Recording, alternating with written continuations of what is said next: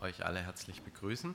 Genau, ich habe eine äh, Erkältung mitgebracht aus dem Schwabenland.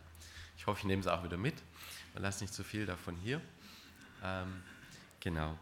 Ich habe so gedacht, ich mache erst die Predigt und dann im zweiten Teil zeige ich noch ein paar Bilder und ein paar Eindrücke von dem, was wir in Kambodscha in den letzten Jahren so erlebt haben. Ich möchte zu Beginn noch mit uns beten. Herr Jesus Christus, wir danken dir, dass du uns, jeden Einzelnen heute Morgen hierher gebracht hast. Du bist der Grund, warum wir hier sind. Herr Jesus, wir danken dir, dass du ähm, lebendig bist, dass du uns lieb hast. Und Herr, wir beten, dass du jetzt sprichst, dass du diese Predigt gebrauchst, um zu uns zu reden. Herr, schenke uns einen heiligen Ernst, auf deine Worte zu achten und sie in unserem Leben zu bewegen und den Mut zu haben, Herr Jesus, Schritte zu gehen, dir nachzufolgen in unserem Alltag und keine Kompromisse einzugehen. Danke, Herr Jesus, dass du uns lieb hast und dass dein Name groß ist. Amen. In den letzten Wochen hat hier in der Gemeinde eine Predigtserie stattgefunden über Evangelisation. Stimmt es? Hat die stattgefunden, ja? Genau, super. Ähm, das freut mich natürlich als Missionar besonders, wenn sich eine ganze Gemeinde auf den Weg macht durch Gottes Wort und ähm, der Frage nachgeht, Evangelisation, welcher Stil passt zu mir? Ähm, ich hoffe, dass Sie viele wertvolle Impulse sammeln konnten für, ihr, für Ihre Nachfolge, aber auch für Ihr Zeugensein. Wie können wir Jesus, der Welt um uns, den Menschen, die Jesus uns in den Weg stellt, von ihm weitersagen? Ich möchte heute über einen Aspekt in der Evangelisation sprechen, der nach meinem Eindruck manchmal etwas untergeht oder auch vernachlässigt wird, aber der außerordentlich wichtig ist, wenn wir authentisch und effektiv als Zeuge von Jesus die gute Nachricht von Gericht, von Gnade, von Errettung durch Jesus Christus bezeugen wollen, dann ist dieser Aspekt nicht unerheblich. Aber was meine ich damit? Also ist es vielleicht Wissen. Ist Wissen wichtig? Müssen wir viel wissen, viel Evangelisationskurse besuchen und dann klappt es mit dem Evangelisieren. Von Petrus und Johannes lesen wir in der Apostelgeschichte 4, Vers 13. Sie sahen aber den Freimut des Petrus und Johannes und wunderten sich, denn sie merkten, dass sie ungelehrte und einfache Leute waren. Und auch der gelehrte Paulus sagt zu den Galatern, er hat das Evangelium, das er predigt, nicht von einem Menschen gelernt oder empfangen. Also wie wir an den zwei Beispielen sehen, Wissen allein scheint nicht das Allerwichtigste zu sein. Was ist es dann? Gehen wir ein paar Schritte weiter nach vorne. Dieselbe Geschichte vom Petrus und Johannes vor dem Hohen Rat, Apostelgeschichte 4, Vers 8. Petrus, voll des Heiligen Geistes, sprach zu ihnen. Und auch Paulus schreibt den Korinthern, und ich war bei euch in Schwachheit und in, groß, in Furcht und mit großem Zittern. So geht es mir heute ein bisschen. Und mein Wort und meine Predigt geschahen nicht mit überredenden Worten menschlicher Weisheit, sondern in Erweisung des Geistes und der Kraft. Wir sehen, die Verkündigung des Evangeliums ist ein Geschehen des Heiligen Geistes. Zuallererst und zuallermeist. Pfingsten war der Beginn der weltweiten Mission. Ähm, es hat angefangen, das Evangelium sich auszubreiten von Judäa, nach, von Jerusalem nach Judäa, nach Samarien und bis heute sogar bis nach Kambodscha bis an die Enden der Erde. Gott hat uns also nicht als Weise zurückgelassen, er hat uns seinen Heiligen Geist geschenkt, gesendet in unsere Herzen. Damit, warum? Warum hat Gott uns seinen Heiligen Geist gesendet? Damit wir ihn erkennen, damit wir sein Wort verstehen können, damit wir seinen Willen tun können und damit er unser Leben regiert und verändert. Gott ist durch seinen Heiligen Geist in unserem Leben am Werk, am Wirken. Und deswegen ist es für uns als seine Botschafter, als die Botschaft fürs Evangelium besonders wichtig, dass wir vor allen Dingen ein Leben in Heiligung führen. Ein Leben in Heiligung führen. Und das ist meines Erachtens so ein bisschen vernachlässigt bei der Evangelisation. Man spricht sehr viel über das Wie und äh, auch Warum. Ähm, aber man, wir sprechen wenig eigentlich der Botschafter, das Gefäß Gottes für die gute Nachricht, was ist eigentlich mit dem? Und Heiligung ähm, ist ein ganz wichtiger Aspekt. Ähm, und da möchte ich uns ganz persönlich gleich zu Beginn fragen, wie sieht es bei uns mit diesem Thema eigentlich aus? Heiligung. Kann, was können wir damit anfangen? Und ich denke, unser Leben muss zeigen, unser Leben muss zeigen, dass unsere Bekehrung echt war. Unser alltägliches Leben ist der Beweis, ob wir ein Kind Gottes sind oder immer noch unbefreite Sklaven der Sünde und die Welt unser Leben beherrscht.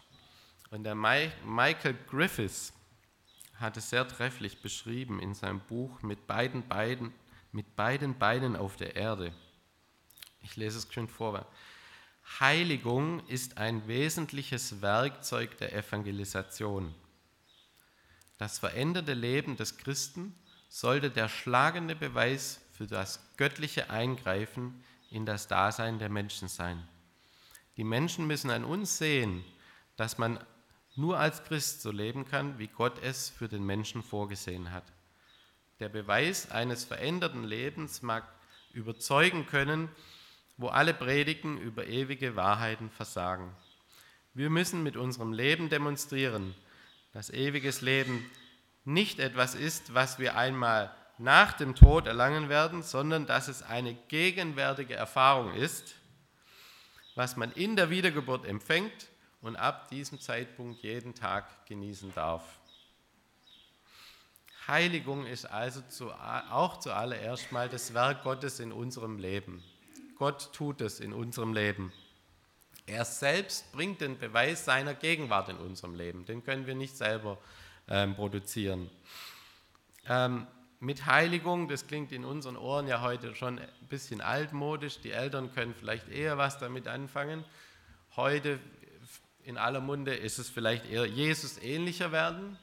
Jesus ähnlicher werden kann man damit beschreiben oder auch allgemein unsere Beziehung zu Jesus kann man damit beschreiben. Ich würde Heiligung ähm, wenn, wir, wenn wir die Bibel anschauen, dann ähm, fällt einem auf eigentlich, wie oft das Neue und auch das Alte Testament schon über dieses Thema spricht.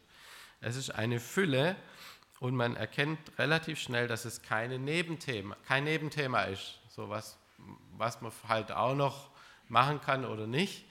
Ich glaube, es ist ein Hauptthema in der Nachfolge überhaupt eines jeden Christen. Ich würde sogar sagen, Heiligung ist das Herz der Nachfolge. Dazu nun vier Ausführungen. Erstens, was ist Heiligung? Zweitens, wie unterscheidet sich Heiligung von Rechtfertigung? Was ist da der Unterschied? Drittens, was hindert Heiligung? Und viertens, was fördert Heiligung? Erstens, was ist Heiligung?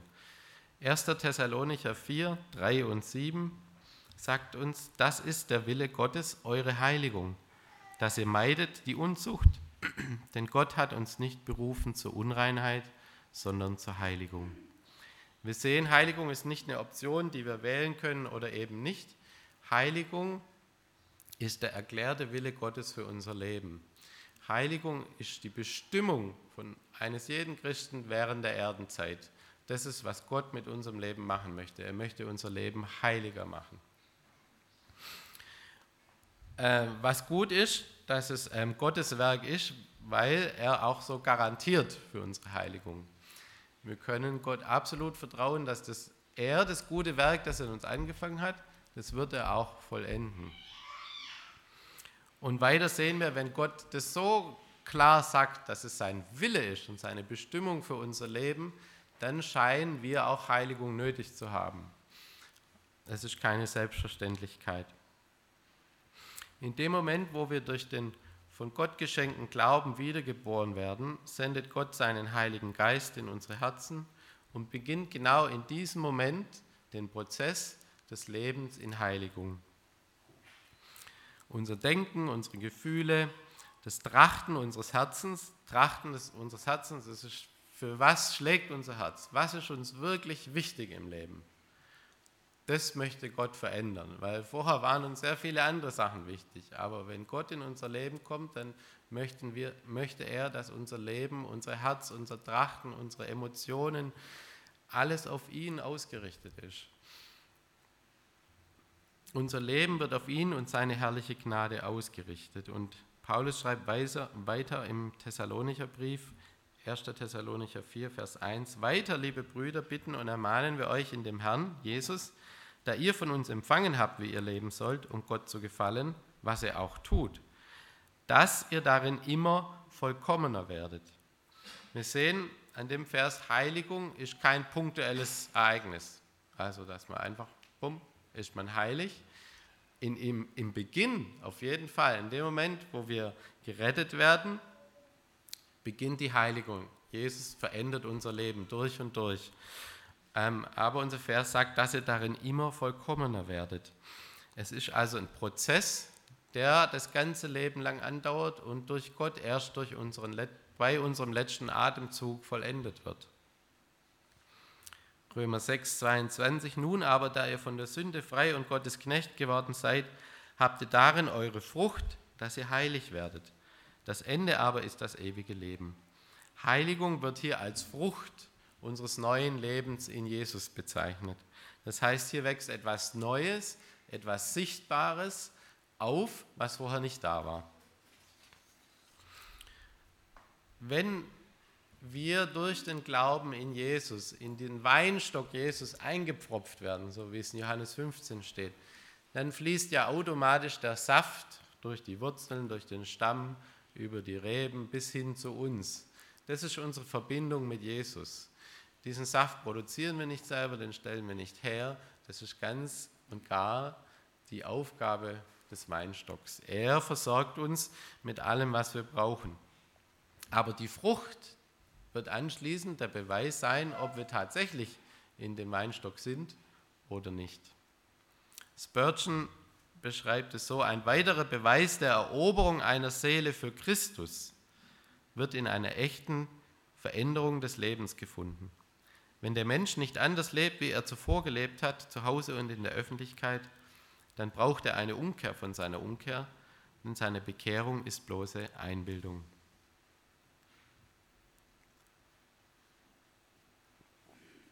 Wie unterscheidet sich jetzt Heiligung von Rechtfertigung? Rechtfertigung, auch so ein altes Wort, das meint die Errettung, unsere Erlösung. Heiligung und Rechtfertigung. Was ist der Unterschied? 1. Korinther 1, Vers 30 steht, durch ihn aber seid ihr in Christus Jesus, der uns von Gott gemacht ist, zur Weisheit, zur Gerechtigkeit und zur Heiligung und zur Erlösung. Wir sehen, Jesu Leben, Tod und Auferstehung hat uns nicht nur ähm, gerechtfertigt, gerecht gemacht vor Gott, sondern auch unsere Heiligung erwirkt. Das ist ganz wichtig. Also er hat uns nicht nur erlöst, sondern auch unsere Heiligung erwirkt. Er hat uns also nicht nur von der, von der äh, Schuld der Sünde befreit, sondern auch von der Herrschaft der Sünde. Vorher waren wir unter der Herrschaft der Sünde. Wir mussten sündigen, wir konnten nicht anders. Durch Jesus haben wir die Möglichkeit, in seiner Kraft der Sünde zu widerstehen. Ich weiß, das ist ein Kampf und da kommen wir noch, noch gleich noch drauf. Viele bekennende Christen, die behandeln Jesus aber eher so wie so ein Ticket. Also da kauft man sich ein Ticket, um von A nach B zu kommen zum Beispiel oder Eintritt für irgendwas. Ähm, und Jesus ist halt so das Himmelticket, das, das Ticket für den Himmel, das kauft man sich, steckt es in die Tasche und das Leben geht so weiter. Ähm, es hat keinen Einfluss eigentlich auf das Leben. Jesus ist aber kein Halberlöser. Er ist kein Hobby oder das Sahnehäubchen auf unserem Leben. Jesus ist kein Ticket zum Himmel. Jesus ist der Himmel. Das ist ganz wichtig. Jagt dem Frieden nach mit jedermann und der Heiligung, ohne die niemand den Herrn sehen wird, sagt der Hebräerbrief. Hier ist es ganz wichtig, Heiligung bewirkt keine Rechtfertigung. Also ich kann nicht mehr erlöst werden oder mehr gerechtfertigt, als ich es war, als ich zum Glauben an Jesus Christus gekommen bin. Heiligung ist aber die Konsequenz der Rechtfertigung. Wenn ich erlöst bin durch Jesu Blut am Kreuz, dann lebe ich auch anders. Vorher habe ich so gelebt, nun lebe ich anders. Vorher war ich tot, nun bin ich lebendig. Vorher war ich Dunkelheit, nun bin ich Licht. Das ist ganz wichtig. Also, Heiligung bewirkt keine Rechtfertigung. Ich kann mich nicht durch gute Werke erlösen. Wohl aber als Kind Gottes, wenn wir von Jesus Vergebung für unsere Schuld ähm, empfangen, wird sich unser Leben ändern. Was hindert Heiligung? Gibt es irgendwas, was jetzt diesen Prozess in unserem Leben behindern kann? Petrus schreibt 1. Petrus 2, Vers 11, Liebe Brüder, ich ermahne euch als Fremdlinge und Pilger, enthaltet euch von fleischlichen Begierden, die gegen die Seele streiten. Römer 6, Vers 12, so lasst nun die Sünde nicht herrschen in eurem sterblichen Leide, Leibe und leistet seinen Begierden keinen Gehorsam. Wer sich fleischlichen Begierden hingibt und keinen Widerstand leistet, kann nicht im Glauben, in der Liebe, in der Gnade und in der Erkenntnis Gottes wachsen.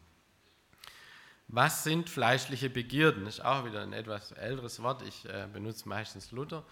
Ähm, was sind fleischliche Begierden? Wenn wir die ganzen Stellen im Neuen Testament uns mal anschauen, und das sind einige, wo ganze Listen aufgezählt werden,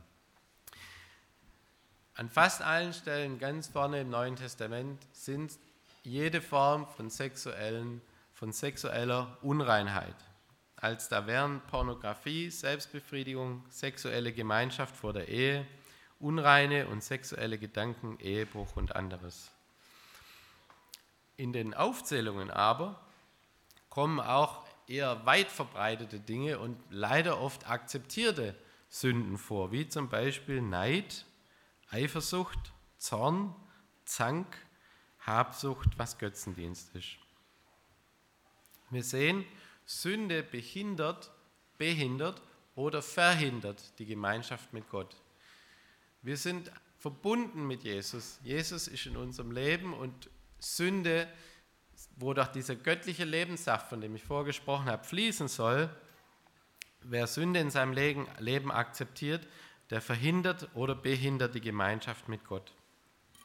Und ganz wichtig ist, es geht bei Heiligung nicht um einen unguten Perfektionismus. Jeder weiß um, um Niederlagen oder auch Rückschläge in seinem Leben. Aber man ist nicht Christ, wenn man jetzt nie wieder einen un, unreinen Gedanken hat. Das äh, wäre unmöglich. Oder äh, wenn einem nicht immer ähm, seine eigene Schwachheit auch mal bewusst wird.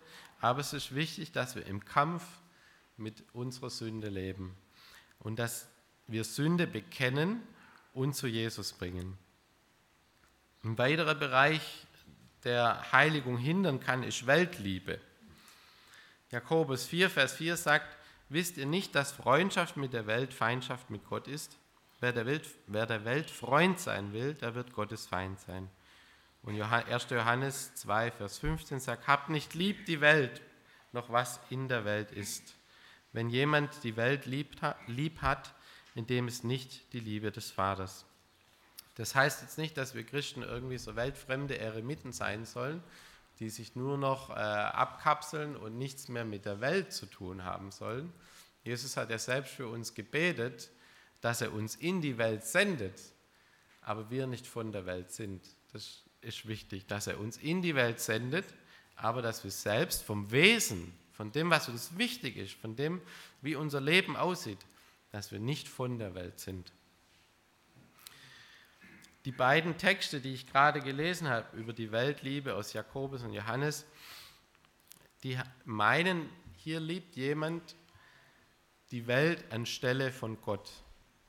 Ständig möchte was in unserem Leben eigentlich in Konkurrenz zu unserer Beziehung zu Gott treten. Gott gehört unsere Aufmerksamkeit, unsere Emotionen, unser, unsere, unsere Konzentration, unser, unser Alltag soll auf ihn ausgerichtet sein. Aber es kommt ganz viel von außen immer rein, was uns, was ihm eigentlich den ersten Platz in unserem Leben abnehmen will. Das können Hobbys, das können Freizeitbeschäftigungen, das kann alles sein, alles. In Kambodscha, da ist es einfach, ähm, ja, da sind es offensichtliche Dinge, oft geistliche Dinge. Bei uns hier in, in Europa, in, in, in Deutschland sind es oft Dinge, die uns nicht so sehr bewusst sind, die uns aber ähm, von Gott ablenken. Und das im zunehmenden Maße, dass wir weniger Zeit und weniger Ausrichtung auf ihn haben. Es muss sich also in unserem Leben zeigen, gerade in unserem Umgang mit Welt und mit Besitz und in den Dingen, für das unser Herz schlägt. Wo befinde ich Befriedigung? Wo finde ich Erfüllung? In weltlichen Dingen? In noch mehr und immer das neueste Zeug? Gibt mir mein Geld und meine ganzen Versicherungen Sicherheit? Und das wird, wie wir, wir mit Besitz und Dingen in unserem Leben umgehen, wird sehr stark zeigen, auch wie unsere Herzenshaltung ist, wo unser Herz für schlägt. Was fördert Heiligung nun zum Schluss? Wie können wir das fördern, dass Jesus unser Leben kontinuierlich verändert, kontinuierlich durch seinen Heiligen Geist, durch sein Wort in unserem Leben am Werk ist? Allererst die Liebe zu Jesus. 1. Johannes 4, Vers 16 sagt, Gott ist die Liebe und wer in der Liebe bleibt, der bleibt in Gott und Gott in ihm. Und das soll der wichtigste Punkt eigentlich von heute Morgen sein. Die Liebe zu Jesus sollte unser wichtigster Augenmerk, unser wichtigste, dafür sollte unser Herz brennen. Die Liebe zu Jesus wird alles andere, was danach kommt, entscheiden. Das Bibellesen oder das Beten, ähm, wie, wir, wie, wir, wie unser Herz zu Dingen steht. Wenn, Jesus, wenn wir Jesus kennen als den Schatz im Acker, für den wir bereit sind, in Freude alles aufzugeben, weil wir diesen Acker haben wollen, weil wir diesen Jesus haben wollen in unserem Leben, dann fällt es uns auch leichter, den zeitlichen Genüssen und Versprechungen der Sünde abzusagen. Die Liebe ist die Motivation, die eigentliche Motivation ähm, für Heiligung. Die Liebe können wir aber zu Jesus nicht selbst, wieder mal nicht selbst produzieren. Sie ist ein Geschenk Gottes und an jeden Menschen, der in Jesus zu Gott umkehrt, denn die Liebe Gottes ist ausgegossen in unsere Herzen durch den Heiligen Geist, der uns gegeben ist. Die Liebe ist ein Geschenk, aber interessanterweise auch eine Frucht. Frucht des Geistes, Galater 5, 22, wird die Liebe aufgezählt. Und die Liebe ist somit auch ein Resultat vom Wirken des Heiligen Geistes in unserem Leben. Die Liebe ist das alles entscheidende Mittel im Kampf für Heiligkeit in unserem Leben. Wer Jesus als höchstes Glück, als wertvollsten Schatz kennt, dem fällt es zunehmend leichter, den zeitlichen Genuss der Sünde abzusagen. Der zweite Punkt, wie wir Jesu Wirken in unserem Leben fördern können, ähm, suche in allem Jesus. Jesus, die Nummer eins, in allen Lebensbereichen sein zu lassen, wird einen großen Unterschied machen, wie wir leben. Du bist geschaffen zu Gottes Ehre, du bist gerettet zu Gottes Ehre und wir dürfen leben zu Gottes Ehre. 1. Korinther 10, 31, ob ihr nun esst oder trinkt oder was ihr auch tut, das tut alles zu Gottes Ehre. Alles. Ganz lapidare Sachen, essen und trinken. Alles zu Gottes Ehre. In Kolosser 3, Vers 17 sagt, alles im Namen Jesu. Und für mich ist es ein Prinzip geworden, alles zu Gottes Ehre und alles im Namen Jesu. Und das kann man auf alle Lebensbereiche anwenden. Auf die WhatsApp-Nachrichten, den Hausbau, den Autokauf, die Partnerwahl, Freizeitbeschäftigungen, Ernährung. Alles zur Ehre Gottes und alles im Namen Jesu. Fragt euch das mal ganz persönlich bei euren Entscheidungen. Kann ich das im Namen Jesu tun, machen, schreiben, kaufen, anziehen, ähm, all die Dinge, kann ich zu Gottes Ehre das sagen, so leben. Das ist ganz wichtig. Gott soll die Ehre für unsere Errettung bekommen. Suche in allem Jesus. Alles zu Gottes Ehren, alles im Namen Jesu. In allem Jesus zu suchen, der Heilige, der Sündlose, heißt aber auch für uns, wir müssen uns vor Sünde abgrenzen oder sogar schützen. Der eine mehr, der andere weniger. Moody sagte, das Schiff gehört in das Wasser der Welt, aber wenn das Wasser in das Schiff kommt, sinkt es. Und Paulus sagt, was hat der Tempel Gottes gemein mit den Götzen? Wir aber sind der Tempel des lebendigen Gottes. Wie denn Gott spricht, ich will unter ihnen wohnen und wandeln und will ihr Gott sein, und sie sollen mein Volk sein. Darum geht aus von ihnen und sondert euch ab, spricht der Herr, und rührt nichts Unreines an, so will ich euch annehmen. Und euer Vater sein, und ihr sollt meine Töchter und Söhne sein, spricht der allmächtige Herr. Weil wir nun solche Verheißungen haben, meine Lieben, sagt nun Paulus weiter, so lasst uns von aller Befleckung des Fleisches und des Geistes uns reinigen und die Heiligung vollenden in der Furcht Gottes. Der ganze Anfang ist in alles Zitate aus dem Alten Testament, die Paulus aber heute noch auf uns gültig erklärt. Weil Gott heilig ist, soll unser ganzer Lebenswandel auch heilig sein. Das heißt, von Sünde absondern und schützen. Wir müssen Orte, Menschen und Situationen meiden, die uns zur Sünde versuchen. Das kann alles Mögliche sein, unterschiedlich für der eine mehr wie für den anderen. Aber die Bibel sagt uns, wir sollen in diesem Bereich für die größten Opfer bereit sein und so radikal und kompromisslos sein wie nur irgend möglich. Jesus sagt, es ist besser für dich, dass eins deiner Glieder verderbe, als dass dein ganzer Leib in die Hölle fahre. Also Jesus ist so radikal wie niemand anders. Niemand hat über dieses Thema, über Hölle, über Sünde, über Heiligung so radikal gesprochen wie Jesus selber.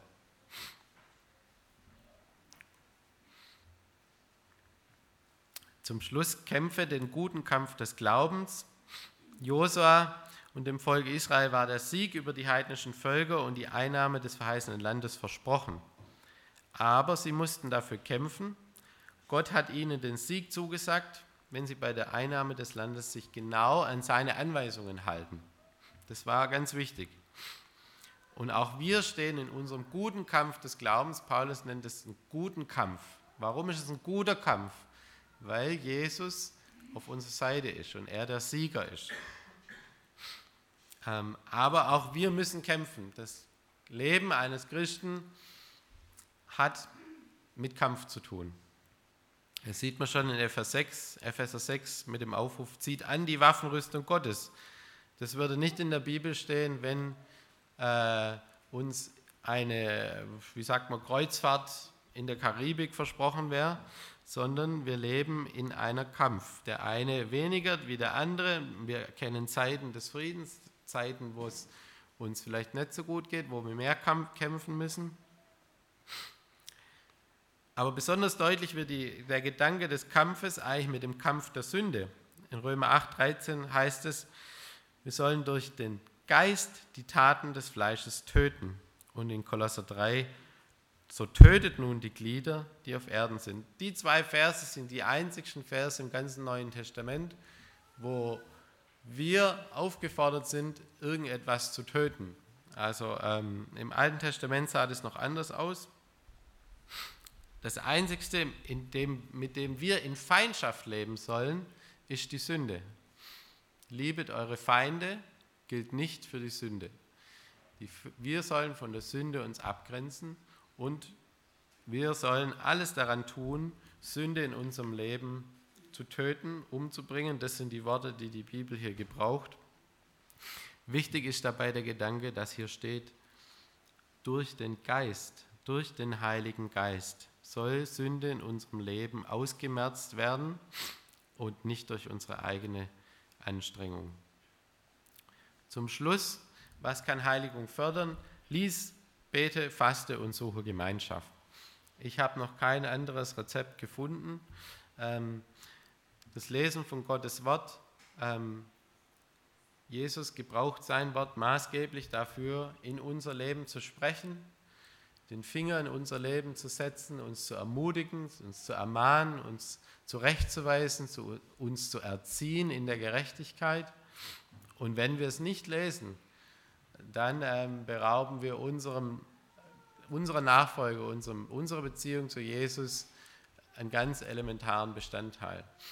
Und ich möchte euch Mut machen, so viel wie möglich Gottes Wort zu lesen. Heilige sie in der Wahrheit, dein Wort ist die Wahrheit, sagt Jesus. Fasten ist auch wieder was etwas Älteres, Altmodisches, aber ähm, es ist ähm, ein, eine Übung im Leben, die man machen kann, um mal wirklich konzentriert mit Jesus seinem Wort im Gebet, in Stille sich zurückzuziehen ähm, und Jesus in seinem Leben wirken zu lassen. Ich möchte jeden ermutigen, das mal auszuprobieren, einen halben Tag oder einen ganzen Tag zu fasten, sich freizunehmen von Verpflichtungen und sich zurückzuziehen ähm, und Zeit mit Jesus verbringen. Zum Schluss sei kein Erich-Christ. Kennt ihr die Erich-Christen? Ich hoffe, es hat kein Erich hier.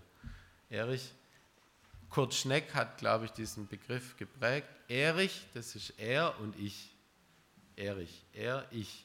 Und das ist eigentlich nicht so, wie Gott es für unser Leben gedacht hat, dass Christen sich zurückziehen. Man ist immer alleine, man geht in keinen Hauskreis, man geht sporadisch mal sonntags in den Gottesdienst, sondern wir sind eigentlich geschaffen für eine Gemeinschaft. Wir sind füreinander da, wir haben jung und alt, wir haben ähm, alles zusammen in der Gemeinde und es hat seinen sein Grund. Gerade wir brauchen einander, um uns zu ermutigen, um uns zu unterstützen, um uns vielleicht auch in Zeiten, wo uns manches schwerer fällt, wo wir erkannt haben, da ist was in meinem Leben, das, da komme ich nicht mit klar, da ist Sünde in meinem Leben, da hilft es, wenn man mal sich jemand schnappt und sagt, du, so geht's mir, können wir nicht zusammen beten. Das halte ich für elementar, ähm, als Gemeinde gemeinsam unterwegs zu sein, dass wir keine Erich-Christen sind, also nur er und ich und alle anderen gehen mich nichts an, sondern dass wir als Gemeinde, als Gemeinschaft, als Braut Jesu gemeinsam unterwegs sind und Jesus in unserem Leben wirken lassen. Genau. Das sollte das Schlusswort sein. Und ich möchte noch zum Schluss beten. Herr Jesus Christus, danke Herr, dass du uns nicht zurückgelassen hast als Weise, sondern dass du ähm, deinen Heiligen Geist gesendet hast in unsere Herzen. Und dass du selbst gesagt hast, du wirst vollenden das gute Werk, das du in uns angefangen hast. Du bist der Anfänger und auch der Vollender unseres Glaubens, Herr Jesus. Wir bitten dich, dass du unser Leben umgestaltest, dass du uns immer wichtiger wirst und dass in allen Entscheidungen, Emotionen und für die Dinge, die unser Herz schlägt, Herr Jesus, dass du dort die Nummer eins bist und dass wir so echt sein können ähm, und anderen Leuten die gute Nachricht von dir weitersagen können. Gebrauch du unser Leben als Gemeinde, als Gemeinschaft, aber auch jeden Einzelnen für die Menschen, die du uns im Weg stellst. Sind es Arbeitskollegen oder Familienangehörige oder Fremde? Herr Jesus, danke, dass du in uns lebst, dass du durch uns wirkst und dass du unser Leben veränderst von Grund auf. Danke, dass dein Heiliger Geist in uns wohnt. Hilf uns, Herr, ohne Kompromisse mit dir leben zu wollen. Und wir bitten auch, Herr, dass die Liebe zu dir in unserem Leben zunehmen darf. Füll uns, Herr Jesus, mit deinem Heiligen Geist, mit deiner Liebe, mit deiner Gegenwart und hilf uns, uns ganz und jederzeit auf dich zu verlassen. Amen.